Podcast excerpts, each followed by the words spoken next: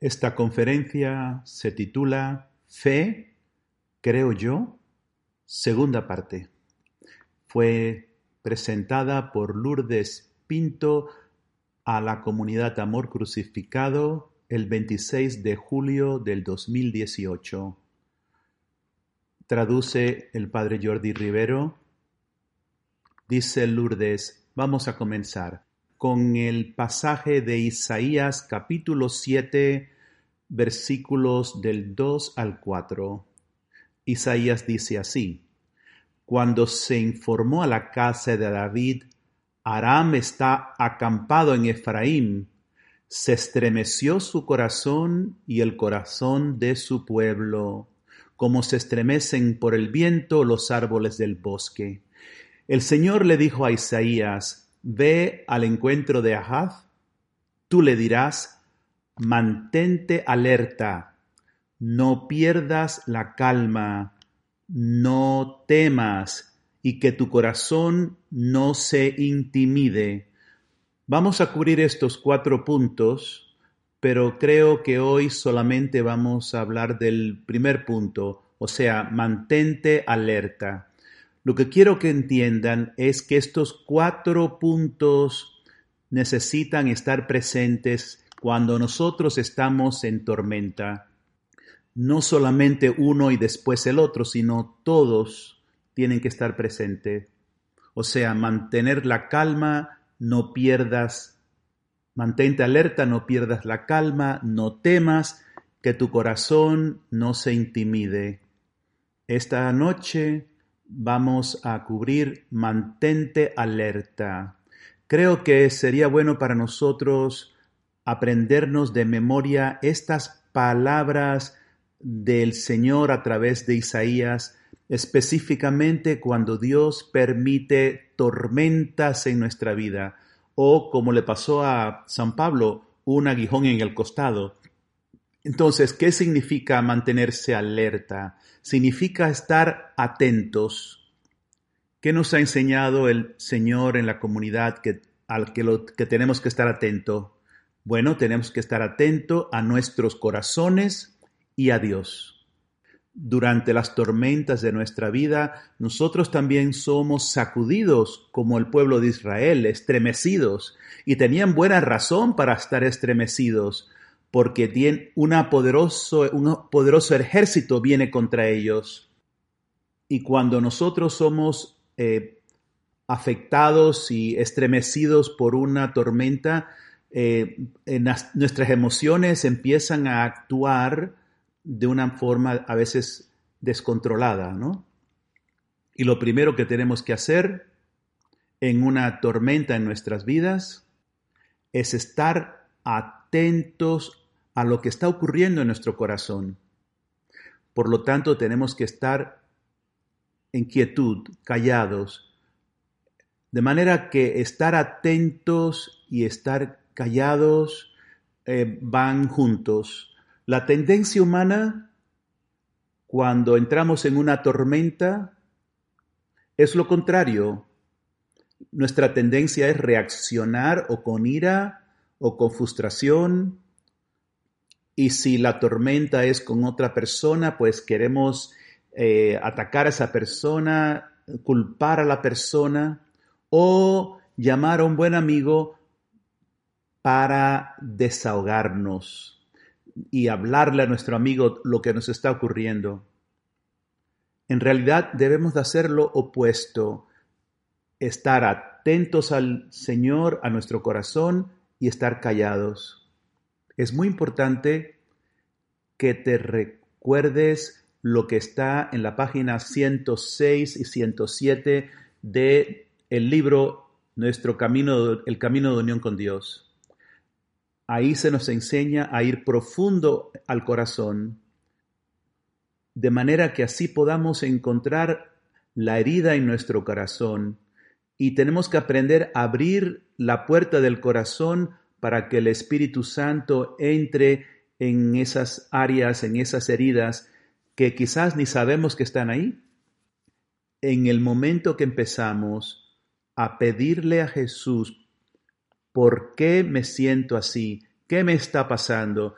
le estamos abriendo la puerta a la luz de Dios para que entre en nuestros corazones.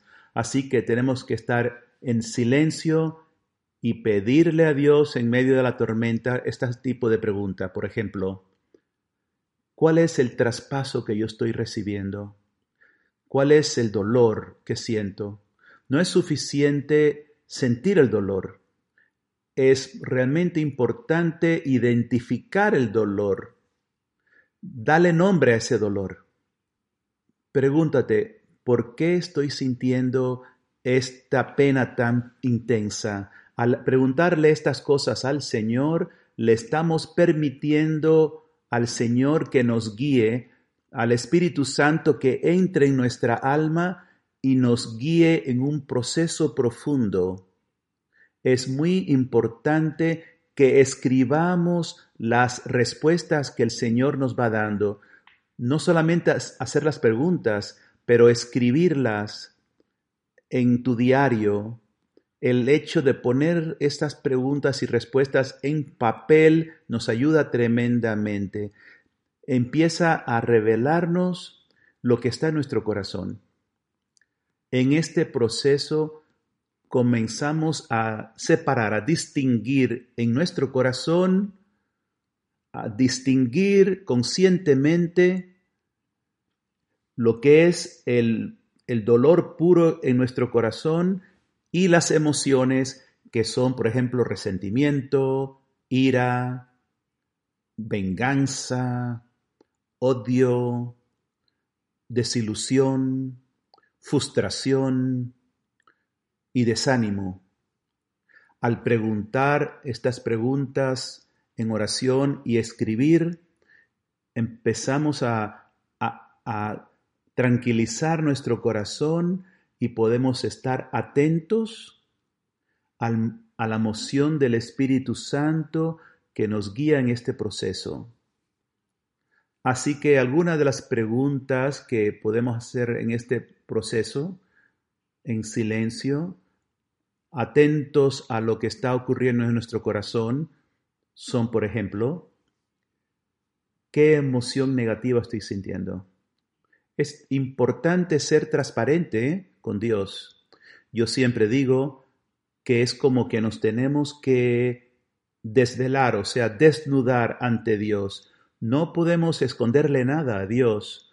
Una de las cosas que he aprendido en acompañamiento espiritual es que muchas veces cuando éramos niños nos dijeron que era malo tener, eh, ponernos bravos, tener resentimientos, y lo que hemos hecho es simplemente aprender a esconderlo, a no reconocer que tenemos resentimientos, no reconocer que estamos bravos, pero está ahí. Así que la forma en que reaccionamos cuando estamos en ese silencio observando nuestro corazón, tenemos que hacernos estas preguntas. ¿Por qué siento resentimiento o rabia?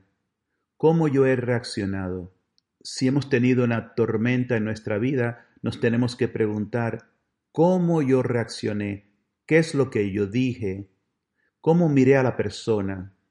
En la página 292 de nuestro Camino de Unión con Dios, el Señor nos enseñó y nos dijo, al estar atentos en cómo usas tus manos o dejas de usar tus manos, cómo miras a otros y cómo las palabras fluyen de tu boca, vas a descubrir el pecado que permanece en tu corazón.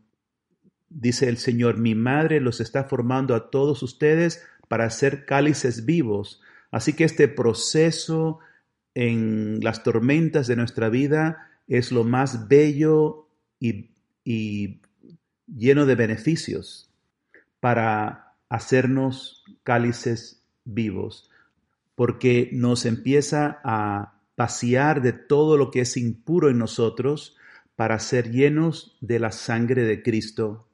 Este proceso da frutos inmensos en el Espíritu Santo para la transformación de nuestro corazón. Otra cosa que tenemos que hacer es darle las emociones negativas al Señor Jesús. Decirle, Señor, te doy estas emociones negativas. O sea, le damos al Señor las malas emociones, pero nos quedamos con el dolor puro. A veces escucho en acompañamiento, es que el mantenerme con el dolor me hace egocéntrico. Y yo digo, no, no, no es así. Esto es clave para la forma en que el Señor nos ha formado para ser almas víctimas. El dolor puro es algo que nosotros debemos de mantener, porque este dolor puro es lo que nos une a Cristo, es lo que el Espíritu Santo utiliza para adentrarnos en el corazón de Jesús, para aprender a sufrir con Él, para ser uno con Él. Si nosotros reaccionamos con ira, tenemos que arrepentir, arrepentirnos. Nos arrepentimos yendo a la confesión y siempre pidiendo perdón a la persona que hemos herido con nuestras palabras, con nuestras reacciones. Tercer punto, debemos de sufrir esta, este dolor puro con Cristo.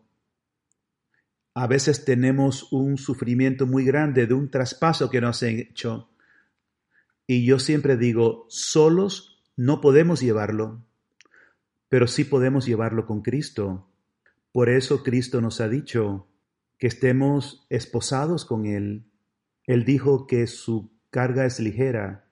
Cuando estamos sufriendo ese traspaso en el medio de la tormenta y le pedimos y le permitimos al Espíritu Santo entrar en ese dolor de rechazo, de abandono, junto con Cristo, en su dolor, en su corazón, o sea, haciendo uno con el sufrimiento de Cristo, recibimos las gracias de Cristo para llevar ese sufrimiento. Jesucristo en la Eucaristía está con nosotros y para nosotros es el don más grande que Dios nos ha dado, la Eucaristía. Jesús se quedó con nosotros plenamente presente, cuerpo, sangre, alma, divinidad, para continuar sufriendo con nosotros y por nosotros. En los últimos tres días, mientras oraba al Señor para esta enseñanza, me continuó trayendo a la sección sobre las lágrimas en nuestro camino de unión con Dios. La página 124 a la 129 del camino de unión con Dios. Siento que el Señor quiere que comparta sobre las lágrimas para entrar en el dolor, en cualquier tormenta que tengamos en nuestra vida Ahí vemos que el Papa Francisco dice a la Iglesia, hay una compasión mundana que es inútil. Solamente cuando Jesús llora, porque Él era capaz de llorar, pudo entender la realidad dramática de nuestra vida. Y nuestro Papa nos dice que nosotros debemos de preguntarnos, ¿He aprendido a llorar? El Papa dice, si tú no aprendes a llorar, no puedes ser un buen cristiano.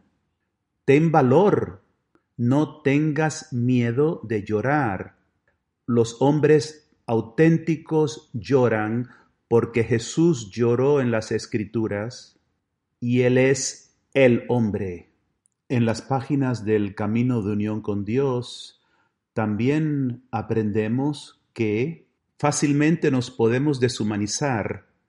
Debemos actuar en la dirección contraria y entrar profundamente en el dolor y la pena que llevamos en nuestro corazón, el dolor de ser rechazados, abandonados, dejados solos, ridiculizados, malentendidos, ignorados.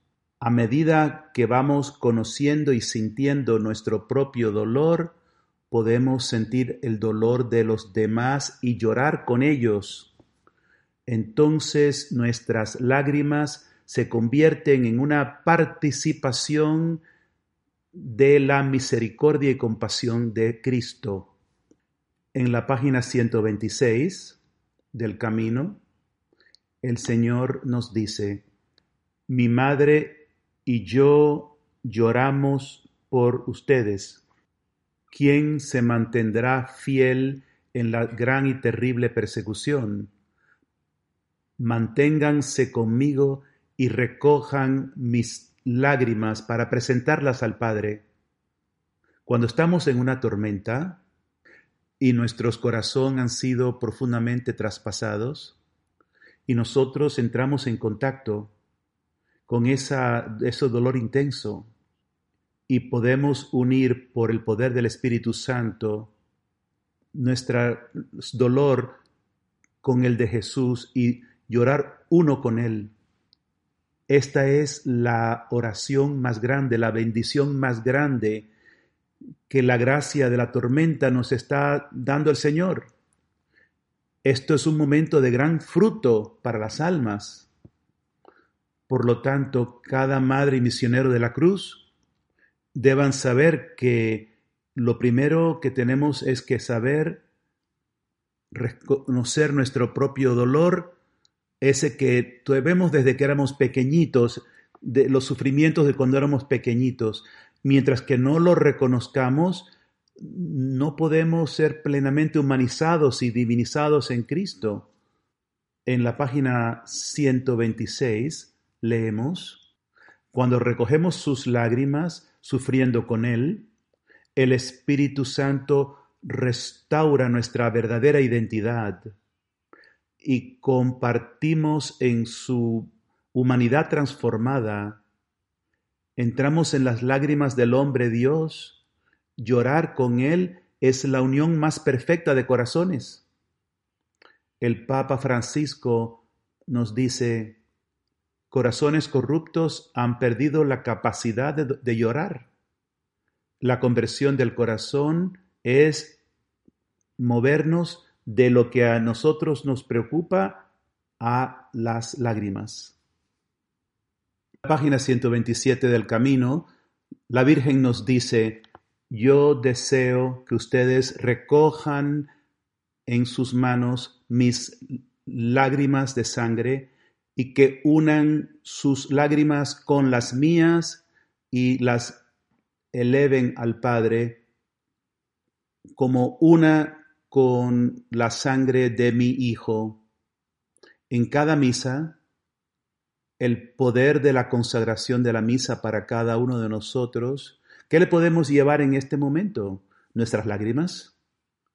Cada día cuando vamos a misa, madres y misioneros de la cruz, debemos unir en el cáliz de la preciosa sangre las lágrimas de Jesús y de María y ofrecerlas al Padre y entonces esta sangre, estas lágrimas de Jesús, de la Virgen y nuestras, el Padre las derrama sobre las personas para la santidad de hombres y mujeres.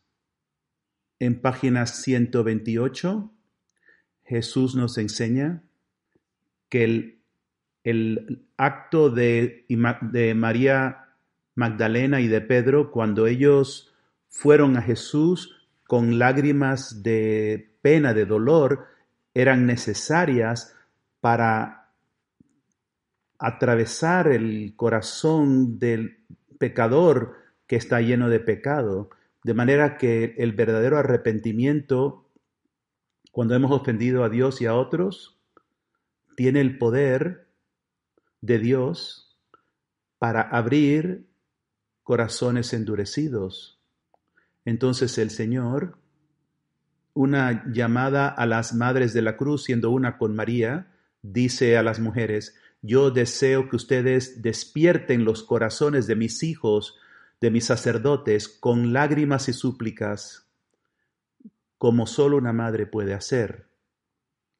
Así que les animo a que contemplen esta sección del camino. Les tengo que decir que el camino debe ser vuestro director espiritual a través de las tormentas. Yo estoy asombrada En un traspaso que recibí recientemente, fui ante el Santísimo Sacramento y sentí que el Señor quería que lea la sección sobre el martirio oculto del corazón.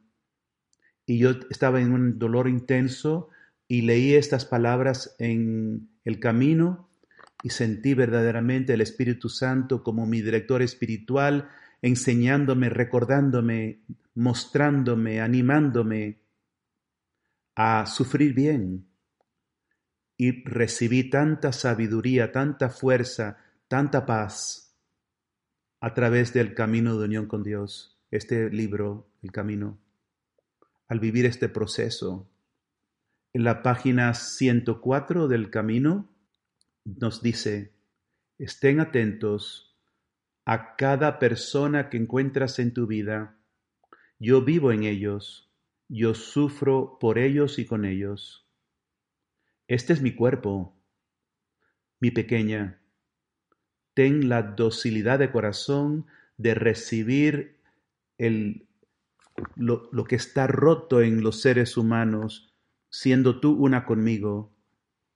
Esto es participar en el amor de la Trinidad, recibir las heridas de tus hermanos y hermanas y dar el sacrificio de tu vida como uno conmigo para la salvación de ellos y para su santificación.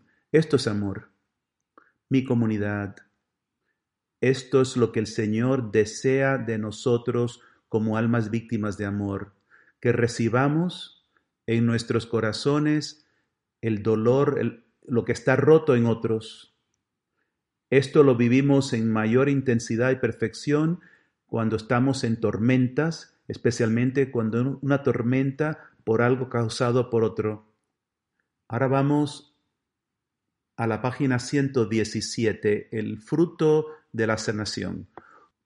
Uno de los frutos de la sanación de nuestra herida más grande es que encuentras tu corazón más libre Puedes sentir emociones de las que solo habías leído u oído. Y puedes sentir en mayor profundidad emociones que ya conocías.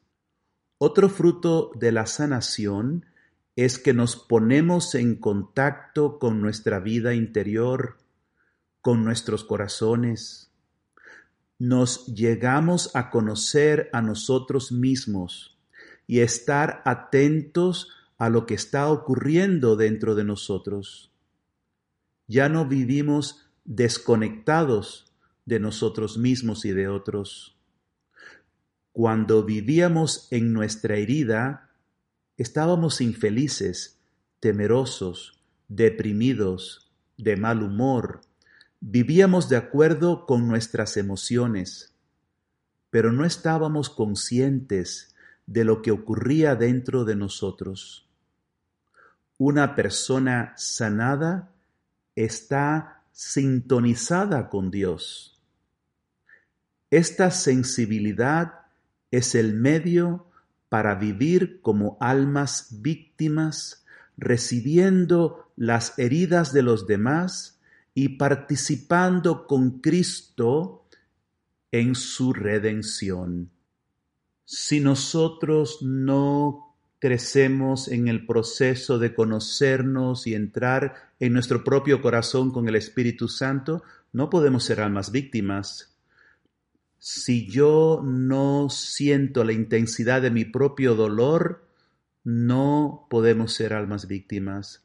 No podemos entrar y tocar y sentir y recibir el dolor y el amor de nuestro amado Jesucristo, la capacidad de dar nuestra vida por otros y sufrir con otros es nuestra capacidad de sentir nuestro corazón. Una persona que está viva, sana en el Espíritu Santo, es capaz de sentir el bien y el mal, lo bueno y lo malo, y sufrirlo intensamente. Sufrir intensamente es amar intensamente. Ahora vamos a un cuarto punto, aún dentro del tema prestar atención. Durante las tormentas nuestros corazones pueden sentirse heridos como traspasados y así cuando nos estamos sintiendo heridos, heridos, vulnerables, con miedo, confundidos, con ira, frustrados, desanimados o con resentimientos, cuando hemos sido sacudidos como los israelitas, la bendición de esa tormenta particular, la gracia del conocer nuestro corazón se nos da. Esto es clave. Así que la próxima pregunta importante que nos tenemos que hacer es, ¿cuál es la bendición, el don del Espíritu Santo de conocimiento que Dios me está dando? Hay una bendición en cada tormenta. ¿Cuál es? Yo necesito descubrir esa bendición y escribirla en mi diario. En la página 437 del Camino Jesús nos dijo, es la enseñanza de David y Goliat. Al final de esta enseñanza, Jesús nos dice, estas piedras, estas cinco piedras, son vuestras armas para la batalla, porque el dragón no va a ser derrotado según los medios de este mundo, sino en la luz del amor. Por lo tanto, mi familia, prepárense para la batalla, estén atentos a mí, mi comunidad. Si nosotros no hemos aprendido con el Espíritu Santo a estar atentos a nuestros propios corazones, es imposible que estemos atentos a Cristo y ni siquiera conocer al Espíritu Santo, ni siquiera tener el don del Espíritu Santo de discernimiento que nos enseña San Ignacio de Loyola. Jesús habita en nuestros corazones. Por lo tanto, para llegar a conocer personalmente a Cristo y escucharle y sentirlo y discernir su voz, necesitamos conocer y estar atento a lo que está en nuestro corazón. Debemos aprender a conocer las mentiras de Satanás para que también sepamos la verdad que Dios nos habla. Ahora vamos al quinto punto, acompañamiento espiritual. Cuando tú entras una tormenta en tu vida y estás teniendo dificultades, como San Pablo con un aguijón en el costado, esto lo tienes que llevar a acompañamiento en la comunidad. He estado pensando en tantas veces que yo he estado teniendo un bebé, que estaba, iba a tener un bebé, yo iba con mi esposo a clases de prepararme, aprender cómo tener al bebé. Practicábamos, escuchábamos al profesor, aprendíamos a respirar, pero entonces llega el evento, el momento del nacimiento, y entras en un dolor, unas contracciones, ¿y qué ocurre en medio de todo eso? De repente se te olvida todo. Estás perdido en el dolor, parece que no puedes procesar nada, estás ahí trabado en el dolor. Y entonces ahí entra mi esposo para apoyarme y él me ayuda a recordar y me guía en cada paso de dar a luz. Y eso es lo que es el acompañamiento. Ese es el don que tenemos en la comunidad. En esos momentos de tormenta, cuando estás en la intensidad de ese dolor, cuando tienes que entrar en ese proceso de dar a luz, tu acompañamiento te ayuda a recordar, a hacerte las preguntas que se te han olvidado hacerte, para que puedas vivir esa tormenta bien. Y esa es la responsabilidad que tenemos de ir a nuestro acompañamiento y aquellos de ustedes en la comunidad, en la comunidad que acompañan tienen la responsabilidad de recordar estas preguntas para que puedas ayudar a guiar al hombre y la mujer que tú estás acompañando en este proceso. Tengo una nota aquí especial para los hombres. Está en la página 299 del Camino. Cuando el Papa Francisco habla de San José y dice, ¿cómo José responde a su llamada a ser el protector de María, de Jesús y de la Iglesia? Estando siempre atento a Dios, abierto a los signos de la presencia de Dios y receptivo al plan de Dios y no simplemente a sus propios planes. José es protector porque él es capaz de escuchar la voz de Dios y ser guiado por la voluntad de Dios y por esta razón es tanto más sensitivo a las personas que él tiene que atender. Y en esa página 299 dice, los hombres son protectores de sus esposas y de sus familias, y los sacerdotes protectores de la iglesia. La defienden cuando son atacadas. Pero a veces los hombres no se dan cuenta que Dios también les dio la obligación de proteger el corazón. Si los hombres son incapaces de ir profundo en sus propios corazones, no pueden proteger los corazones de sus esposas y de sus hijos.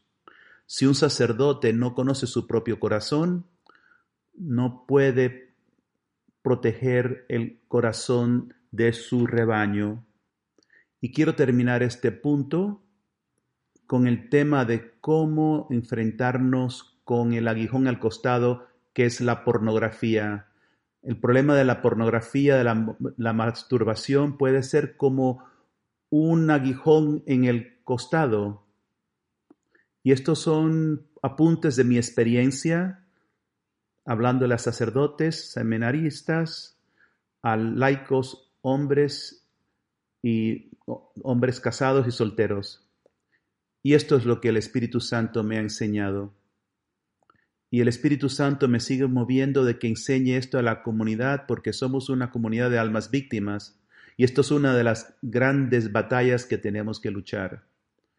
Así que estos son algunos puntos. Primero de todo, tenemos que entender que cada hombre y mujer en esta comunidad, la adicción pornográfica tiene consecuencias muy graves, destruye las relaciones, destruye los matrimonios.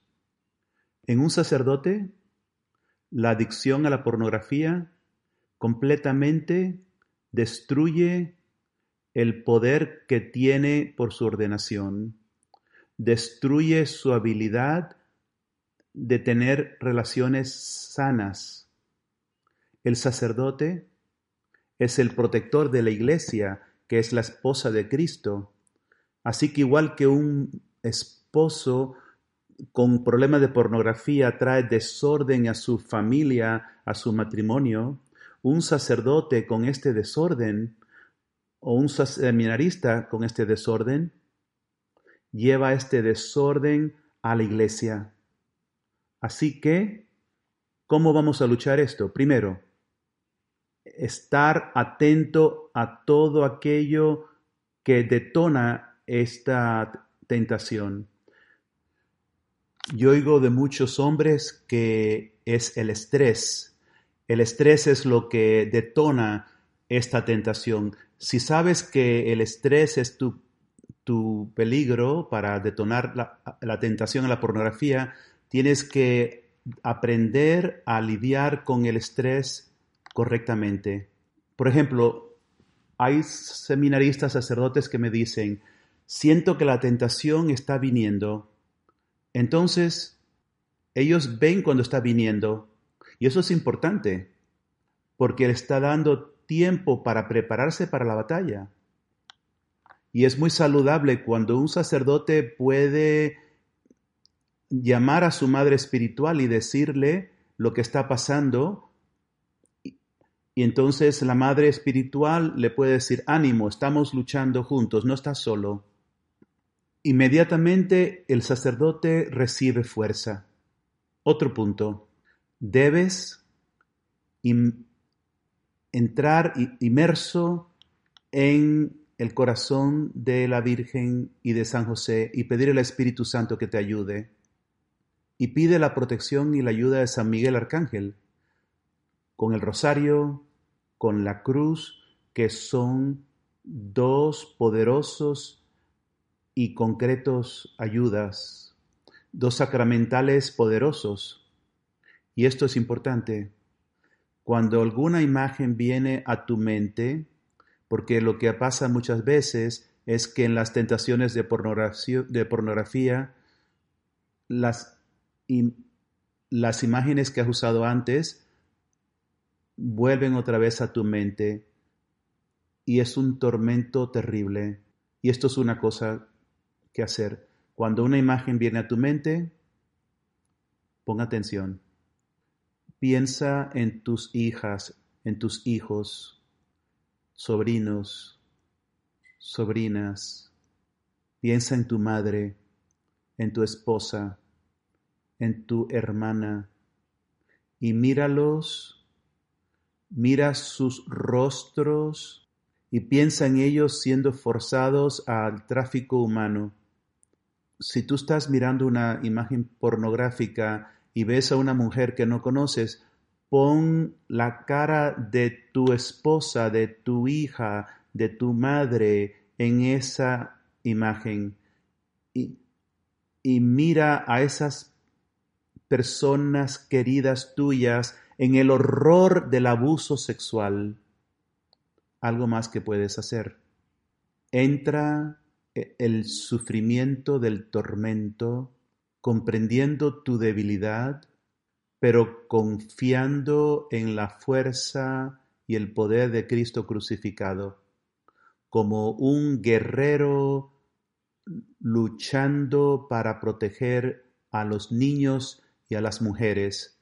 Mi querida comunidad, debemos entender que la batalla contra la pornografía es una batalla inmensa.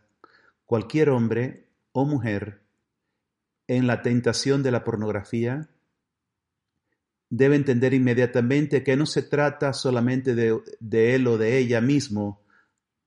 Deben de entender que son guerreros, que son esa muralla de bronce, luchando esta terrible, horrible tentación y verlo como una lucha para proteger de todas las mujeres y todos los niños. Así es como debes de luchar la tentación de pornografía.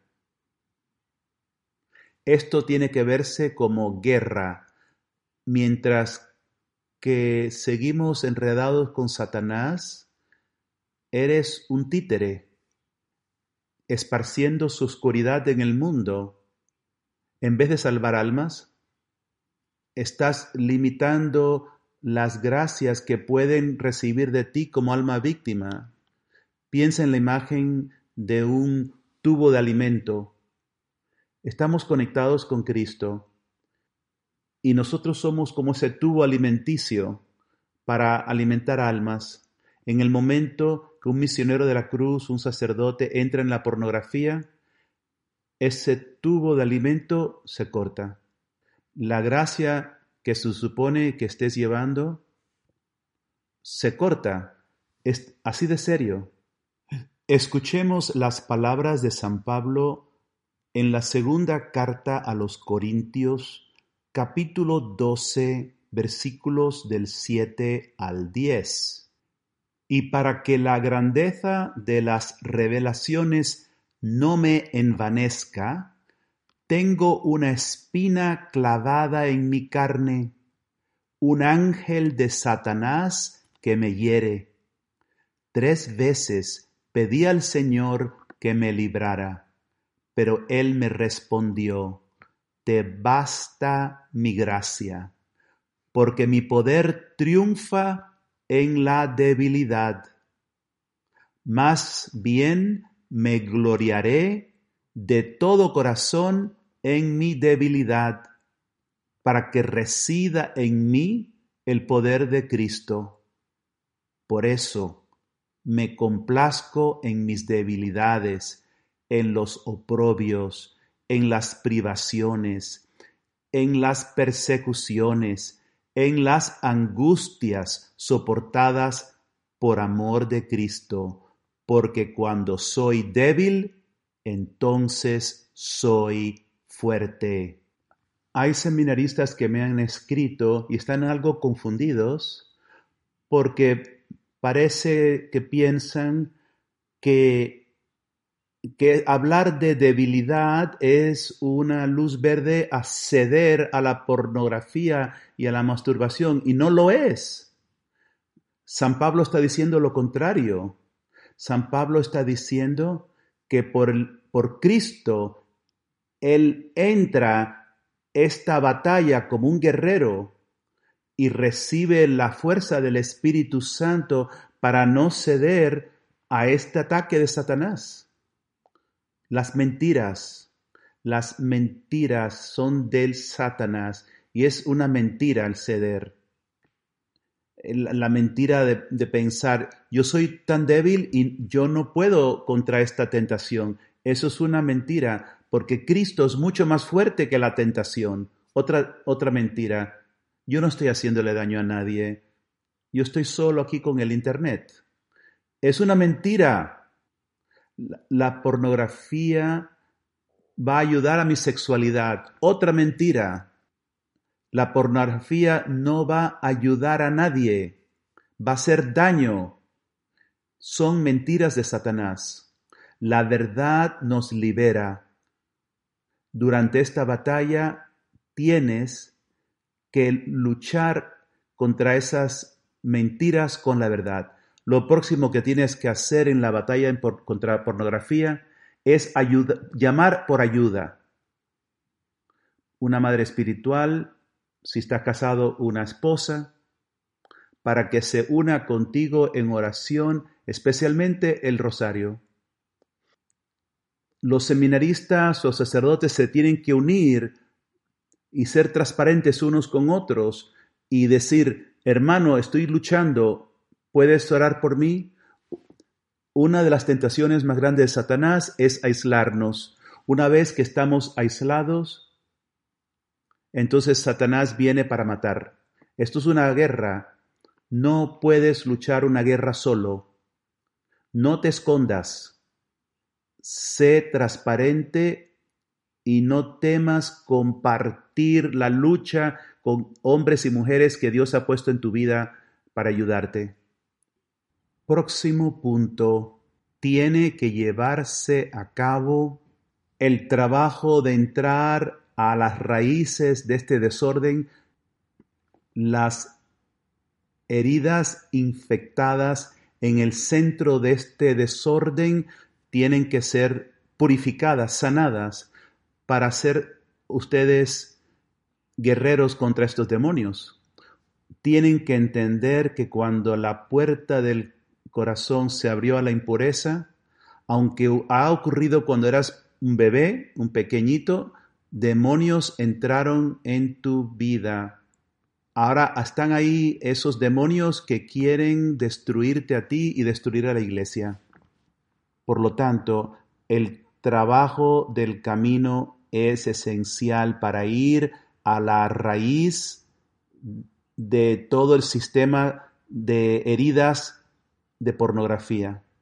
Y ahora tengo una palabra para las madres de la cruz de la, de la, de la comunidad. Nuestra vida oculta es poderosa para ayudar a los, a los hermanos. Mi hermana, ¿qué tú vas a hacer si te das cuenta que tu esposo o tu hijo está en pornografía?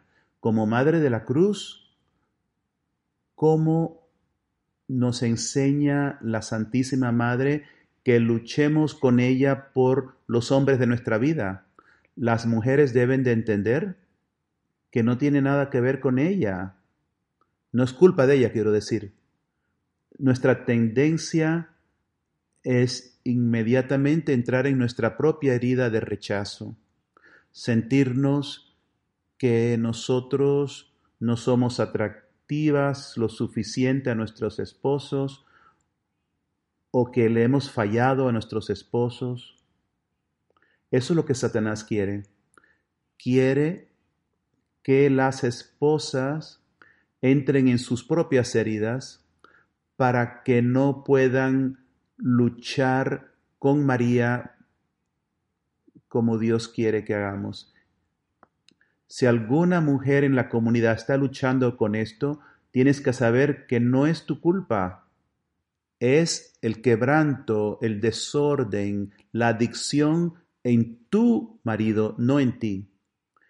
Y sin embargo, nosotros tenemos un gran, gran poder para ayudar a nuestros hombres, nuestros padres, nuestros esposos, nuestros hijos, nuestros sacerdotes y nuestros seminaristas. Aquí nosotros somos como Santa Juana de Arco luchando por nuestros hombres. Debemos como mujeres creer que sufrir estas heridas de impureza con el Señor van a liberar a los hombres. Este es el gozo de una madre de la cruz, aunque no sea nuestro esposo ni, ni familiar nuestro, el sufrir esto con Cristo nunca se desperdicia, está trayendo vida a otros. Por lo tanto, como una comunidad, debemos de unirnos, las Madres de la Cruz, misioneros de la Cruz, para combatir en contra de los demonios de la pornografía, la impureza, que están destruyendo al mundo y destruyendo incontables, incontables almas de sacerdotes y seminaristas. Muchas gracias. Creo que aquí hay mucho para meditar. Que Dios les bendiga a todos.